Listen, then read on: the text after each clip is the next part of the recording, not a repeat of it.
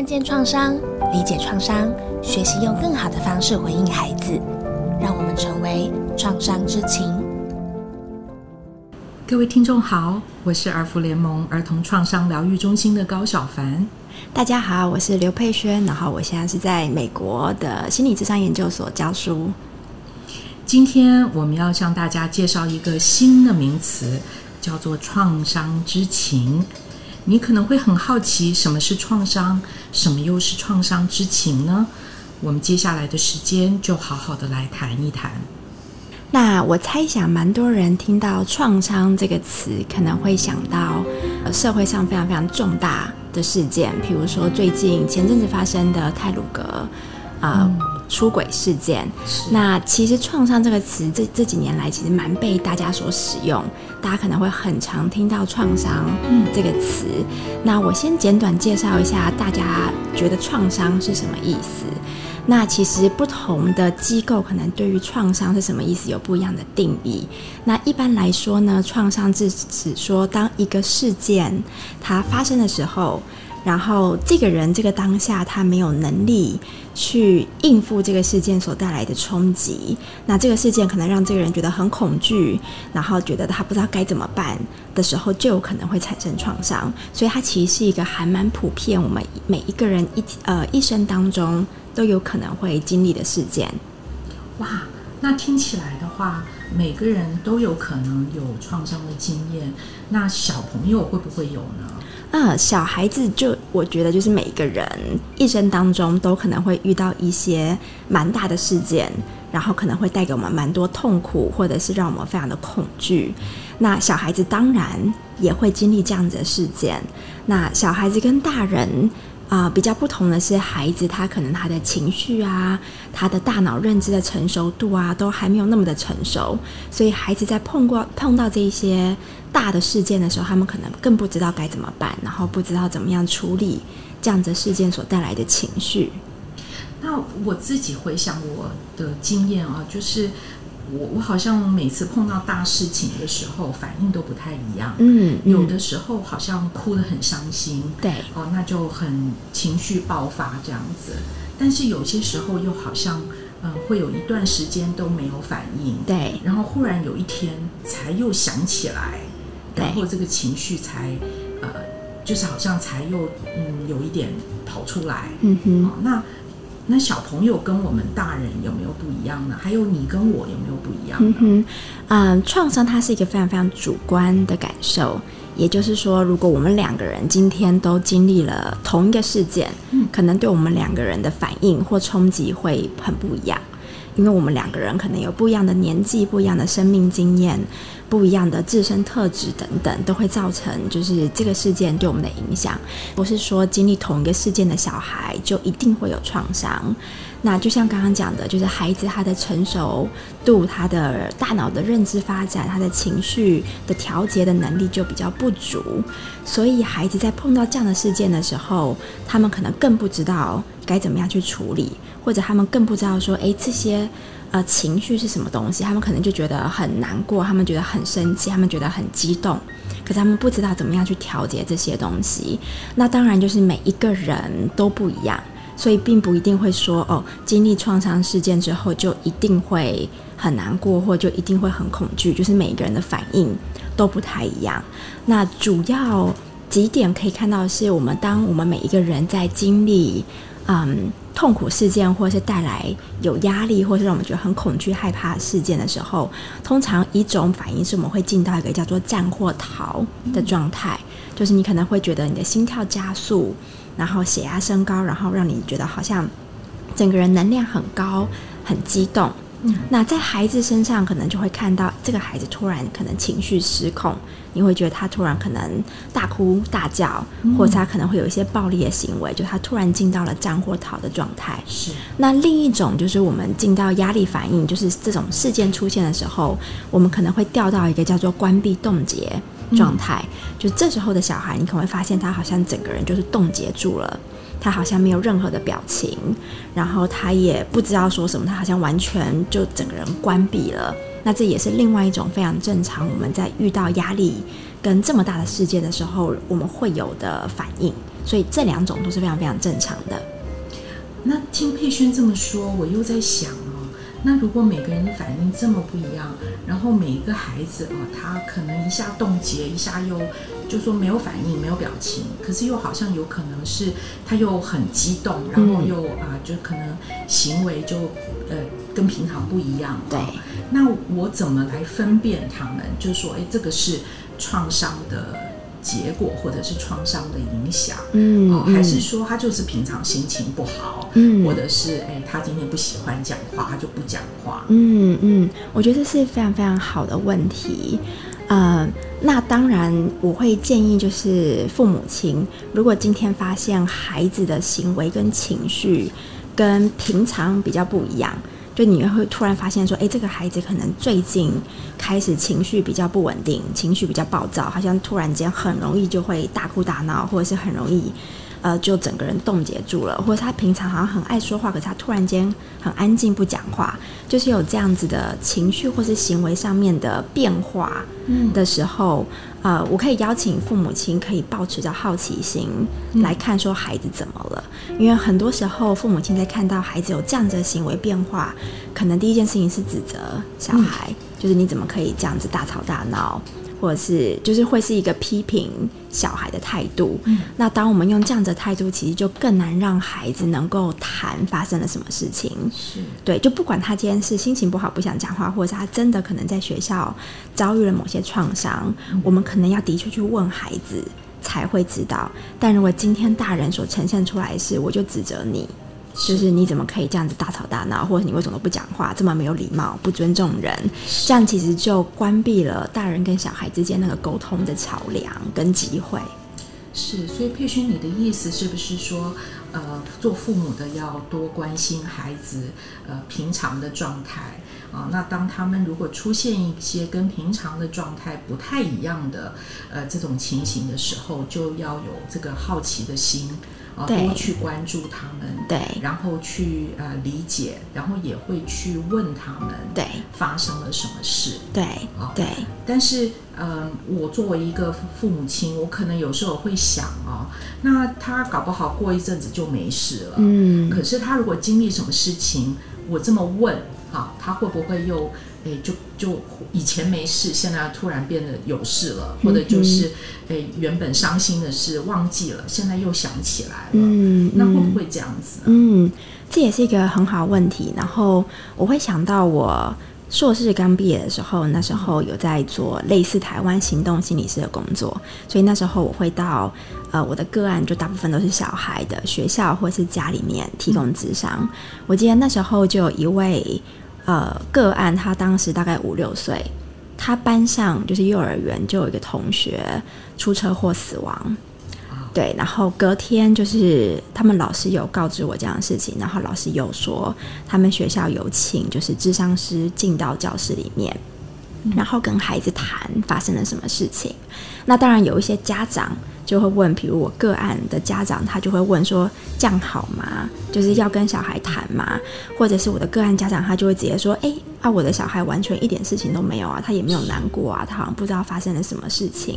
这样子好吗？”那。当然，就是跟小孩谈会有不同的方法。大家可能会认为说谈了会不会本来其实没怎样，然后突然间就有情绪。那我觉得这这是一个迷思，就是小孩子如果有情绪，那个情绪本来就会在，不会因为你谈了他才突然跑出来。对，然后当我们不去谈的时候，很多时候孩子就是把这些情绪压抑起来。因为他从小没有学过怎么样谈这些情绪，或者是从小他跟他的父母亲或是大人之间没有建立过一个习惯，叫做谈事情或者是谈情绪。所以当孩子从小没有这样的习惯，其实要我们突然到了国高中或者是大人才去跟父母谈这些情绪，我觉得是很难的事情。这是一个从小要建立，就是我会跟我的爸爸妈妈分享。这些事情，那我的爸爸妈妈会好奇，要听我讲。我觉得这是需要建立的习惯，它并不是说以前没有，然后长大后突然间就有的事情。那回到当时，就是那时候会有智商师进到学校，然后那个教室里面去带孩子谈这些东西。那他们做的事情，可能就是他们会念一些跟死亡有关的绘本。然后可能会用简单的方式，当然不会告诉孩子就是细节发生了什么事情，可是他们会用简单的方式告诉孩子，哦，这个孩子出车祸死掉了，那死亡是什么意思？那他也会带着班上的孩子，可能做一些卡片啊，呃，送给就是这个孩子去世的孩子的父母亲，就是让班上的孩子可以做一些行为，让他们去表达。那当然，就是我也会跟当时的个案的妈妈讲说，就是小孩不一定会有怎么样子的反应，因为人非常的复杂，尤其是这么小的孩子，所以我们可以跟孩子说，呃，一样就是简单的讲说发生什么事情，然后呃，要讲一个很重要，是因为我觉得这么小的孩子啊，他们很多时候是认知的发展是还是非常自我为中心，嗯，所以有时候孩子会认为这件事情发生是不是我的错。比如说，哎，今天爸妈离婚，是不是因为我昨天没有写作业，或者是我昨天不乖，所以爸妈离婚？因为他们的大脑的思考成熟就还不成熟嘛，所以他们很容易会把不相关的东西连在一起。那当我们不去谈，啊，不去帮助他们厘清的时候，他们可能就带着这样子的信念，他们可能就会认为说，哦，发生这样的事情是我的错。或者是诶，这个同学他出车祸，他被车撞，是不是我上礼拜骂他？是我上礼拜跟他吵架，所以他就被车撞。就小孩可能会有这样子很自我为中心，然后把不相关事情连在一起的的行为或者是认知。那跟孩子谈，让他们问问题，是一个帮助他们可以厘清这些。然后如果他们有情绪，也可以跟他们说，有任何情绪都是非常非常正常。那如果他们想要再继续谈更多，有这些人他们可以去找，去谈更多，就是打开一个大门，跟小孩说有这些机会可以谈这些东西。我觉得你给我一个好好的一个提醒哦，就是如果我不开始练习跟我的孩子谈这样子的事，对我可能不能期待有一天真的有什么事的时候，他会来找我，他会知道呃可以跟我谈。对，哦，那我觉得那。练习嘛，反正就是听起来就是，如果只要去做了，到时候可能孩子也会告诉我们，他们需要些什么讯息。对，因为父母可能会觉得不跟孩子谈，我可能就是在保护孩子，对，不要想这些事情。错。可是现在啊。社群媒体啊、电视啊等等，就是这么的发达。其实一个孩子他不会只从父母身上听到这些东西。像前阵子发生的泰鲁格出轨事件，孩子可能在学校他就会听到同学跟老师在谈这些东西，或者是他走在路上的商店的电视也会播这些画面。对，所以孩子是会从各种不同的管道听到这些东西。那如果父母不去跟孩子谈，或不主动谈起这些东西，那其实孩子就没有这个机会练习怎么样跟父母表达情绪跟感受。那的确，这就像小凡你说的，就是这是需要练习，呃，不然孩子如果小时候没有这样子的习惯或者是经验，长大之后如果真的万一发生了什么样比较巨大、比较创伤的事件，孩子也不会知道该怎么开口。那父母可能也没有练习过怎么问，所以父母也不知道怎么开口。是。那听完你这么解释，我就觉得好像安心很多。就是只要我们能够呃以这样的态度去跟孩子谈，呃，可能就是对于呃我们不见得呃就是一定要保护他们，不去接受这些不好的讯息。但是呃跟他们谈了之后，我们反而比较理解他们当时经历了什么，对，在想些什么。对，那你那个佩轩刚刚提到的那些可能不正确的一些联想。可能我们也可以澄清，对，说明，对，或甚至是就建立一个习惯，是会跟孩子谈说，哎，最近有一个新闻，比如说泰鲁格出轨事件，是你听到了什么？嗯，然后你有什么样的想法？那孩子听到可能也会觉得很难过啊，是，或甚至比较小的孩子，他可能。从此就害怕打火车，是。他可能也会有一些情绪啊，他可能也对于就是因为这样的事件受伤身亡的人是。很难过。那这时候其实父母也可以带着孩子做一些，比如说我们做卡片送给医护人员，我们做卡片送给那些罹难的家属。创伤事件发生的时候，常常人会觉得很无助。是，那有这些行为可以做，比如说我们可以做些什么帮助人，这样的行为反而是让我们会觉得好像有一点行动力，然后有一点就是我们可以做些什么的感觉。是，对，不会那么的无助对是。那我想再请佩轩可以再呃跟我们多说一点，就是呃创伤到底有哪一些类型啊？嗯嗯那创伤发生了以后，那这些经验对孩子来说啊、会有一些什么影响？嗯，哦，有没有哪一些创伤呢？其实比较严重一点，对，对于孩子的影响比较重大一点。哦嗯嗯，那还有一些呃是，哎，他会不会影响的久一点？嗯就是他日后搞不好长大了还会记得，或者是会影响到他们的就是呃时间可能会长一点，还有程度也深一点。嗯那是不是可以跟我们解释一下？嗯嗯，所以嗯。我想先厘清大家，因为可能会大家听到创伤事件会觉得说，诶，我今天是不是做了什么事情不小心伤害到孩子，孩子就完蛋了，对、啊，就父母亲可能会觉得很紧张，是很担心，对对对，但啊、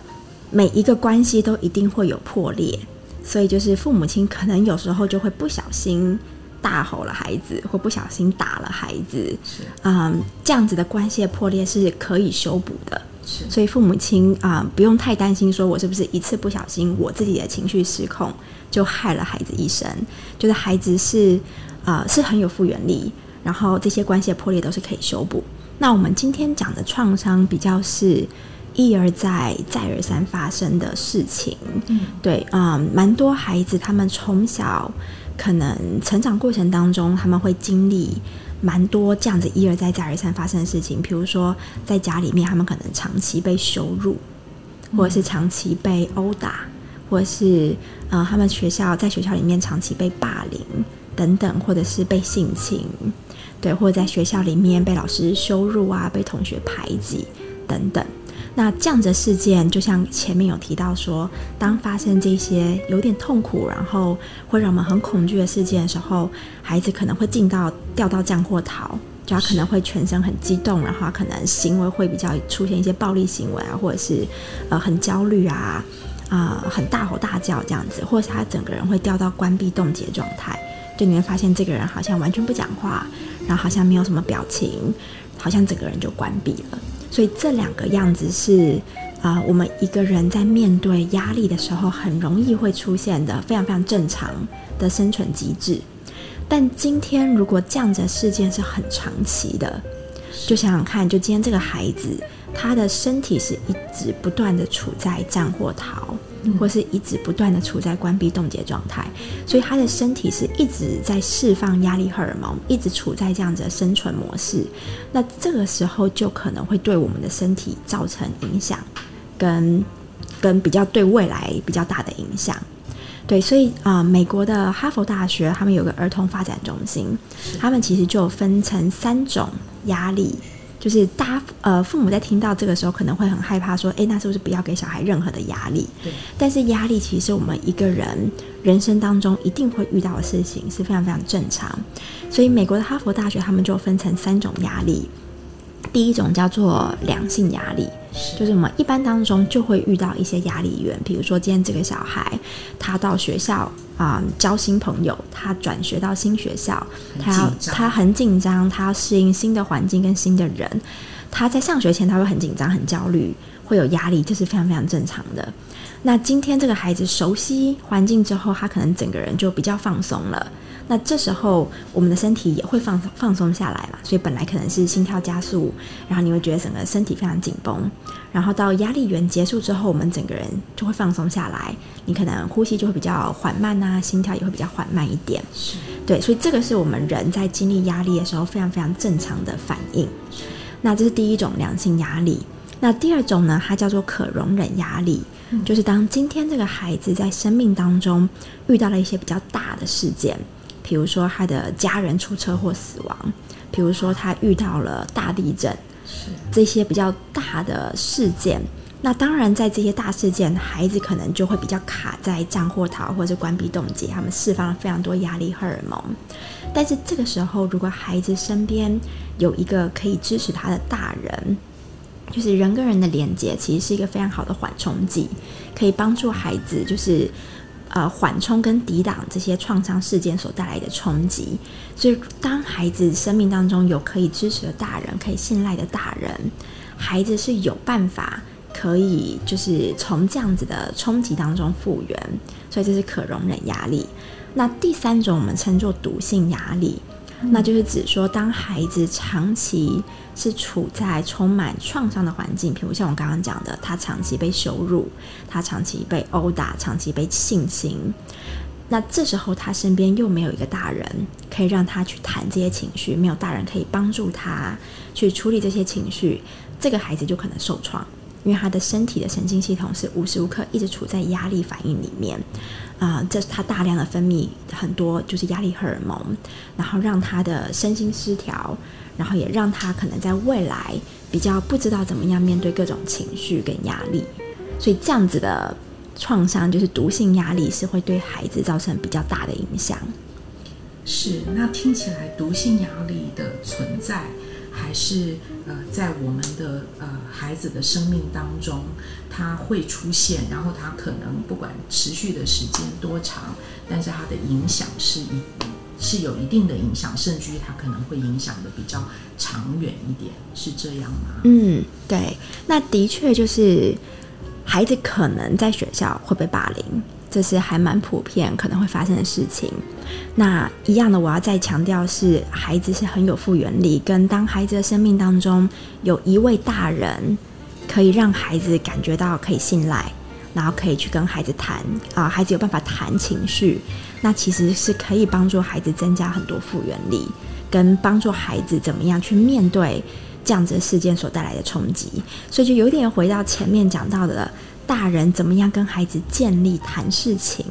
的这个习惯。是，就是你可以每一天都问孩子：哎，今天有没有什么事情让你很开心、很难过、很害怕？呃，或者是让你很悲伤？就是我们可以每一天问小孩的方式改变一点，而不是只问说你今天乖不乖？是，因为孩子就只能回答乖或不乖，其实就没有任何的其他的情绪。那大人能不能够换个方式，用？抱着好奇心的角度去真的理解，哎，孩子今天经历了什么？他有哪一些心情？他有哪一些感受？然后让孩子可以分享这些东西。那当然有这样子的习惯建立起来，孩子在真的遇到一些比较痛苦的事件，他们就会更愿意跟大人分享。那这个可以跟大人分享，大人的支持跟连接，就是一个帮助孩子度过这些创伤的很重大的一个复原力的因素。那佩轩之前有提到，就是呃，孩子他其实当他有这些情绪的时候，他不知道怎么去调节他，也就是他要不然就是很激动，像战与逃这样，要不然他就冻结。对。那我们做大人的，或者是说做家长的，有没有可能啊，帮他们学会怎么来调节？嗯。就像我有时候可能，哎，我深呼吸两下。我就觉得不那么紧张了。对，可是我我不晓得小孩可不可以做深呼吸这种事情。嗯哼，啊，我觉得这是一个非常棒的问题啊！我们要教孩子怎么样调节这些情绪，因为对孩子来说，这些情绪就是哦，我可能觉得非常的身体很激动，或者是有很多能量，可是我不知道这是什么东西。对，那我们可以先教孩子，就是我们怎么样。辨认这些情绪，所以有时候当孩子很生气的时候，我可能会帮孩子说出情绪，就是说，诶，看起来现在你非常的生气。那当然，他刚刚抢你玩具，你会生气是很正常的事情。或是你看起来非常的悲伤，你看起来很难过。那诶，你刚刚东西掉在地上了，冰淇淋掉地上会难过是很正常的。所以会想要邀请父母亲，是我们可以练习接纳孩子的情绪，因为很多时候对大人来说。这有什么好难过，或者有什么好生气？那的确，以大人的角度来说，孩子的冰淇淋掉在地上，其实不是什么大事情嘛。可是对于孩子来说，那就是很重要，他觉得难过的事情。那大人怎么样帮助孩子，让他可以拥有他自己的情绪？也就是说，虽然这件事情我可能不会觉得难过，可是你觉得难过是很正常的。我也让你拥有可以难过的情绪。因为蛮多时候，大人的回应会是说：“哦，这有什么好难过？不要难过了，或是都过这么久了，你怎么还在想这样的事情？”但是这些痛苦的事件，它并不是结束后就消失了，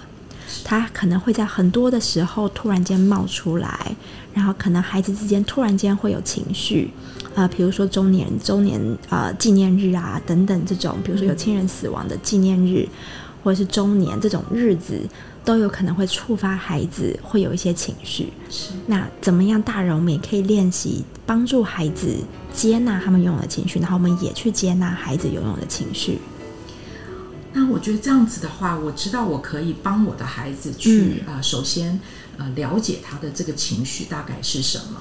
啊、那我觉得我自己在跟孩子谈的时候，我好像也呃这样就比较安心一点，因为好像我知道我们在、呃、看待的是什么。对，对，但是我有一种情况，有些时候我会觉得比较难，嗯就是我自己情绪很激动的时候，对，对，对我自己看到他的行为这个样子，说我自己就，哎，我也会生气啊。嗯嗯，那那个时候我自己都气得不得了，我那我怎么办？我自己都还没有办法控制我自己，那我我这个时候怎么来帮他？嗯嗯，呃，这个是非常重要问题嘛，就是我们怎么样先回到自己身上，因为我们也是人，所以我们会有情绪，我们会觉得很生气、很悲伤、很焦虑，都是非常非常正常的事情。那美国精神科医师丹尼尔西格他说，每个情绪来到离开的时间是九十秒钟，我不太长嘛，对，不长，所以就很像一个海浪，就是九十秒打过来，它就会离开。那我们身为大人，我们怎么样？第一个觉察到，比如说小凡，你刚刚讲到，我觉察到说，我现在开始生气了，我现在很生气，我现在很焦虑、很暴躁。那我怎么样？开始做深呼吸，嗯然后让这个情绪九十秒可以过来，然后可以离开。所以我怎么样先帮助我自己调节好情绪之后，再来面对小孩。因为当我们自己处在情绪当中去面对孩子，这时候就可能会做出让我们觉得很后悔的事情。比如说，我们可能就会对孩子大吼大叫，我们可能就会说出很伤害孩子的话，然后到后来才会开始觉得很后悔，或是觉得很内疚，然后就有很多哦，我怎么这么糟糕？我怎么会是一个这样子的爸爸或妈妈？就会有很多内疚出来。那我们怎么样帮助自己调节情绪？那另外一个，我觉得示范情绪跟示范怎么样调节情绪也是很重要。嗯所以我刚毕业的时候，那时候到个案的家里或学校咨商的时候，我常常会在孩子面前就是示范怎么样调节情绪。比如说这个智商过程，我们会一起玩游戏。是那我输的时候，我可能就会说出：“哎，我输了，我觉得有点难过。”但难过会很是是很正常的情绪。那我现在可以做几个深呼吸，是对，或者是我也会邀请就是小孩的爸爸或妈妈分享他们的情绪，是跟他们可能今天遇到哪些事情让他们很生气、很难过，那他们可以做哪些事情？那也让父母亲在小孩面前示范是深呼吸。那其实这就是帮助大人跟小孩一起练习怎么样调节情绪的方法。哇，那我听见的是你先让呃自己或者是呃邀请父母先啊、辨认他们自己的情绪，对然后把它说出来，然后又建议一种调节的方式对啊，比如说哎呼吸啊，然后借由这个调节的方式，让孩子看见大人怎么调节情绪。，对对，因为很多时候小孩看到爸爸妈妈生气，可能就是爸爸妈妈大吼大叫，是所以他们看到就是生气等于这个行为，但是我们可以帮助孩子辨认，呃，生气跟行为是不一样的。那大人也可以示范说出来，诶，我现在很生气，我需要到旁边冷静一下，喝一点水，等我情绪缓和之后，我再回来跟你谈。就大人也可以说出这样子的话，然后让孩子知道说，诶，原来生气是很正常的情绪啊。那我生气的时候，我可能需要一点空间，我可能去喝个水，我可能去外面走一走。我等我情绪缓和下来之后，我再回来跟你谈。所以这些都是可以大人示范，跟大人自己使用。因为我觉得最好的方法就是身教嘛。所以如果大孩大人可以在孩子面前就是示范怎么样调节这些情绪，其实孩子都可以看在眼里，然后可以学起来怎么样面对这些情绪。是，那我想，呃，我们是不是可以在最后的时候啊，嗯也呃教一下我们的爸爸妈妈啊，那有没有一些呃方法啊，比较简单的？因为嗯如果以前我们都没做过啊，一下子然后又又面对那个状态，有时候可能一下子没有想过想好要怎么做。对，那有没有一些你你可以建议的，让我们啊爸爸妈妈在平常的日子里面就可以来练习？嗯嗯，我通常会都邀请个案，最简单的事情就是深呼吸。嗯那其实蛮多人不太知道怎么样正确的做腹式呼吸。嗯其实我们很多时候是用胸口在呼吸，或者是我们压力大的时候，我们是憋住气没有在呼吸。气。像我自己也观察到，当我很紧张、焦虑的时候，其实我是憋住气，没有在呼吸。所以我通常会邀请个案，我们练习正确的腹式呼吸，就是我们请大家一只手放在胸口，然后一只手放在腹部，然后吸气的时候，其实你肚子是要慢慢的胀出来，嗯，然后吐气的时候，肚子要慢慢的缩进去。那通常我会邀请个案，就是我们吐气的时间要是吸气的时间的两倍，因为吸气这个动作，它其实是启动我们的交感神经，让我们进到就是战或逃，准备好面对威胁或者是赶快逃跑。但吐气这个动作呢，它其实是启动我们的副交感，是让我们可以缓和跟稳定下来。所以今天当我们可以吐气久一点的时间，其实我们就在传递讯息，告诉我们的身体说，现在是安全的，现在是没有危险的。所以通常像刚刚讲的情绪来时间就是九十秒，是那通常可能就是做八次深呼吸。所以如果父母可以觉察到，好，我现在有情绪了，啊、那可能差一点行为就要出来，我可能就要大吼大叫，我可能就要骂小孩。那我在觉察到的时候，我可以开始一只手就放在胸口跟腹部，我就开始做深呼吸，然后让自己做完八次腹式呼吸，然后再觉察自己的状态，再去回应孩子。我觉得这个九十秒钟就虽然过很短，可是它它很重要。是，对，哇，那真是一个很好的方法。嗯嗯，哦，那我想我们至少可以在呃以前都没有经验的情况之下，先自己学习怎么深呼吸，对，然后在下一次碰到我们觉得呃可能孩子或者是我们自己在面临这个创伤的经验的时候，有一些情绪反应的时候，对可以先试试看。对，对，哇，那我们今天哦，其实呃跟大家介绍了这个创伤的概念哦，那我想后面可能还是要介绍这个我们觉得很重要的一个名词，叫做嗯创伤之情。对，那对，什么叫做创伤之情呢？对。那呃，简单的来说，呃，创伤之情其实就是知道，我们刚刚讲到创伤嘛，所以知情两个字其实就是知道这件事情，所以就是我们怎么样知道创伤是什么，然后知道创伤对人有什么样子的影响。对，所以像今天啊、举例来说，今天当大人啊、没有创伤知情这个概念，不知道创伤怎么样影响小孩或人的时候，当今天一个大人，比如说老师看到有一个学生在教室上课，突然间情绪失控，然后突然间就打了旁边的孩子。这个老师他可能会觉得说，这小孩怎么这个样子？这小孩是不是哪里有问题？他怎么突然间就是情绪失控，大吼大叫？他真是个坏孩子。就是我们很容易会把孩子的行为，然后贴上标签，说他是个什么样子的人。那创伤知情就是我们可以理解，第一个创伤非常的普遍，然后我们可以理解创伤对人会造成什么样子的影响。像刚刚提到说，孩子其实在经历重大事件，他们可能更容易会掉到战或逃，或者是关闭冻结状态底下。所以，当今天这个孩子、这个老师他有创伤知情这个概念的时候，他看到一个突然间大吼大叫、情绪失控的孩子，他可以知道是，诶，这孩子发生了什么事情？为什么他会突然间大吼大叫？是不是环境中有什么东西触发到了这个孩子，让他立刻掉到了战或逃这个状态里面，然后他才会出现这样子的行为？所以，我们看待孩子的行为就可以完全不一样。从本来是指责、责备的方式，到诶，我们来理解小孩，我们抱着好奇心来想孩子到底发生了什么事情，所以可以辨认孩子的行为，其实很多是来自于创伤，跟孩子可能过去的创伤历史。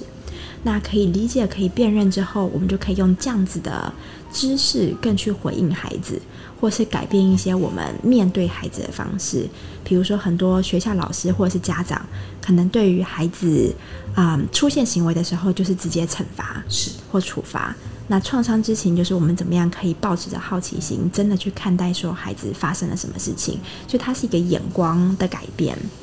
太好了，那我今天学到了一个新的名词，呃那呃，我也很期待我们在接下来的两次对谈的这个时间当中，可以更进一步的去了解，啊啊创伤之情以后啊，我们可以怎么样以不同的眼光来看孩子？嗯啊，那我们下次可能也会呃进入一个主题来讨论一下所谓的复原力。嗯嗯那我想今天我们的节目就进行到这里、嗯啊，那也谢谢佩轩，谢谢欢迎大家下次再来听我们的讨论哦。好。